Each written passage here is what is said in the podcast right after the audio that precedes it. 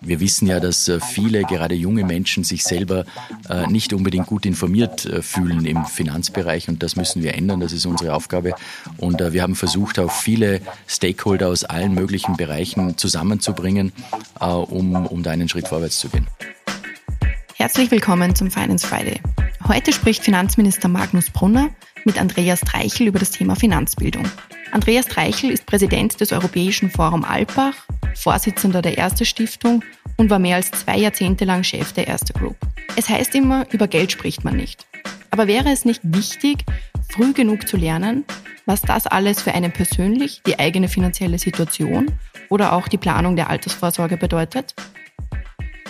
Wir alle wissen, dass das Wichtigste im Leben die physische und die mentale Gesundheit ist. Und in den letzten Jahrzehnten sind die Bemühungen, das Gesundheitsbewusstsein zu verbessern, sehr stark gewesen. Und wir sind uns alle bewusst, äh, dass Prävention äh, wahrscheinlich das Wichtigste ist, äh, um im Leben gesund zu bleiben.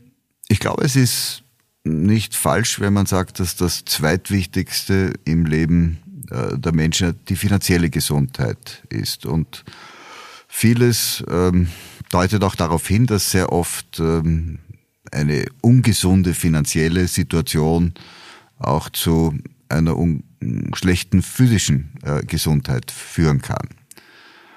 Und das, was in der Medizin die Prävention ist, ist in, für die finanzielle Gesundheit äh, Wirtschafts- und Finanzbildung.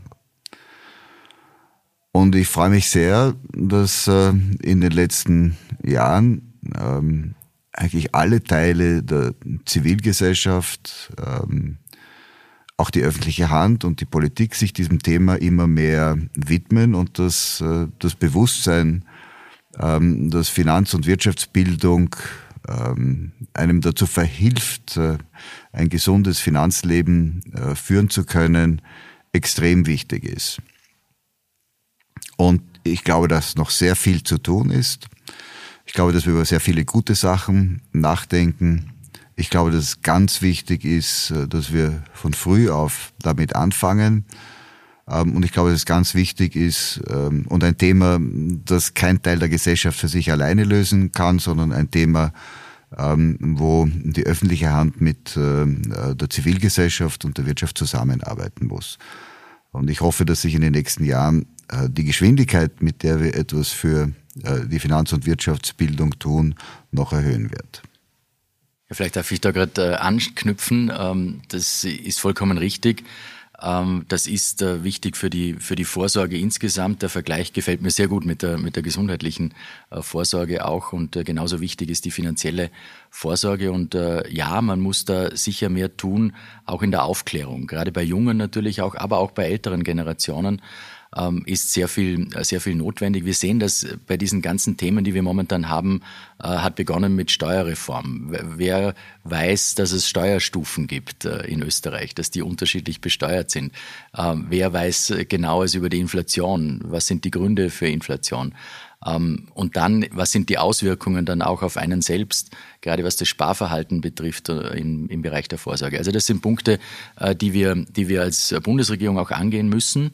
Äh, ich habe gemeinsam mit dem Bildungsminister Polaschek jetzt noch einmal einen, eine Initiative gestartet, das auch in die Schulen reinzubringen, auch das das wird es nicht als Fachfinanzbildung, aber die Finanzbildung insgesamt äh, über alle Fächer hinweg äh, eine Rolle spielen muss. Äh, wirtschaftliche äh, Kompetenz, aber eben vor allem auch Finanzkompetenz. Das ist sehr, sehr wichtig. Und äh, wir wissen ja, dass äh, viele, gerade junge Menschen, sich selber äh, nicht unbedingt gut informiert äh, fühlen im Finanzbereich. Und das müssen wir ändern. Das ist unsere Aufgabe. Und äh, wir haben versucht, auch viele Stakeholder aus allen möglichen Bereichen zusammenzubringen, äh, um, um da einen Schritt vorwärts zu gehen.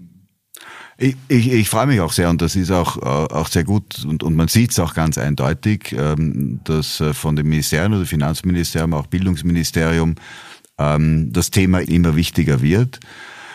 Ähm, es gibt ja auch die Stiftung für Wirtschaftsbildung, die ja ein sehr gutes Beispiel dafür ist, dass wir eben private Stiftungen gemeinsam mit der Wirtschaftskammer, der Industriellen Vereinigung, der Arbeiterkammer und der Nationalbank eben versuchen, ähm, Wirtschaftsbildung in die Schulen zu bringen.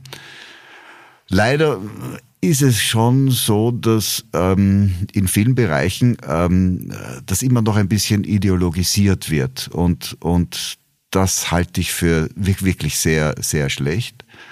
Ähm, äh, Finanz- und Wirtschaftsbildung ist nicht ideologisch. Und äh, wenn die 10 bis 14 oder 15-Jährigen ähm, wirklich in der Schule die Themen Finanzen und Wirtschaft äh, gut gelehrt bekommen, äh, dann können Sie mit 16, 17 noch immer anfangen, darüber ähm, sich äh, ideologisch dort oder dorthin zu orientieren. Aber je höher und je besser das Fachwissen ist, desto profunder können die jungen Menschen dann auch ihre politischen Entscheidungen in der Zukunft treffen. Ähm, und ähm, einem, einem Mittelschüler oder einem Hauptschüler beizubringen, ähm, wie er mit seiner finanziellen Zukunft umgehen soll, ist ja kein politisches Thema, sondern es ist eine Notwendigkeit und ist ganz wichtig. Das nächste, was noch wichtig ist, ist, es muss interessant gebracht werden. Wir brauchen wirklich sehr, sehr professionelle Lehrkörper um das Thema Wirtschaft und Finanzen. Das kann sehr trocken sein, aber es kann aber auch unfassbar attraktiv sein. Also brauchen wir viele, viele, viele, viele Lehrkräfte, ähm, die wir in diesem Gebiet dann auch schulen können, bevor wir sie auf die Schüler loslassen können. Ja, das ist, glaube ich, wichtig. Ich glaube, die, die Ausbildung derer, die dann ausbilden, das ist, glaube ich, äh, wichtig, dass, äh, dass sie es auch gut näher bringen können und spannend näher bringen äh, können den, den Schülerinnen und Schülern, den, den jungen Menschen insgesamt und dieses Basiswissen, äh, das angesprochen worden ist, sich, sich das zu erwerben. Ich glaube, das ist das, äh, das Entscheidende. Und man kann es schon interessant gestalten. Ich glaube, in Zeiten wie diesen, das ist vielleicht äh, einer der, der Vorteile ähm, einer Krise, wir sind ständig konfrontiert mit Finanzangelegenheiten momentan. Und das macht es vielleicht auch greifbarer für die, für die jungen Menschen, dass sie hier zu einem Wissen kommen. Und das andere, diese vielen Initiativen, die es gibt, dankenswerterweise schon aus der Wirtschaft, aus der Industrie, aus der Bankenwelt, ich glaube, wir müssen diese, diese ganzen Initiativen bündeln. Und das ist eigentlich das, was wir wollen, auch die ganzen Initiativen zu bündeln, zusammenzubringen.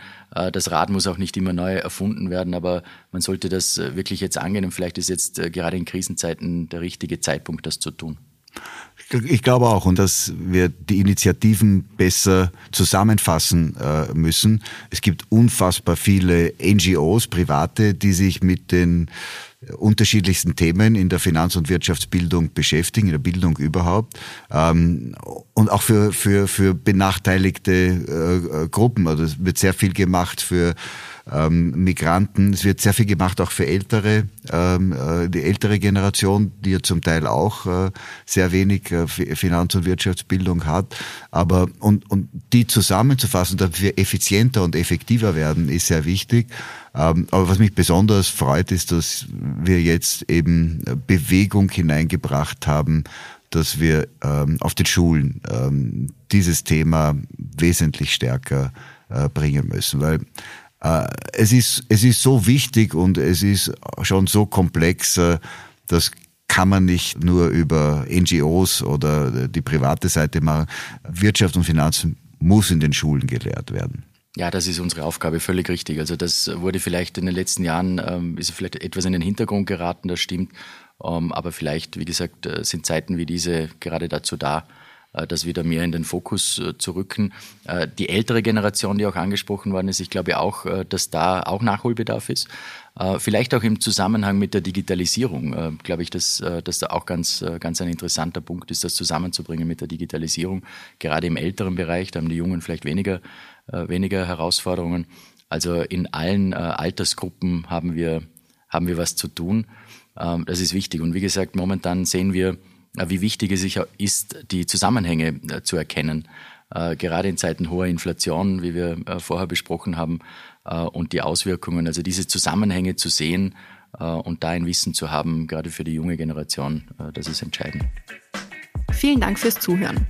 Wenn dir die heutige Folge gefallen hat, dann abonniere den Podcast gerne auf Spotify, Apple Podcast oder einem anderen Podcast-Anbieter deiner Wahl. Mehr Infos zum heutigen Thema findest du in den Show Notes. Für tägliche Updates zur Arbeit der Finanzverwaltung und aktuellen Themen folge uns gerne auf unseren Social Media Kanälen. Die Links zu unseren Seiten findest du ebenfalls in den Shownotes. Die nächste Folge des Finance Friday erscheint kommenden Freitag. Bis dahin, alles Gute.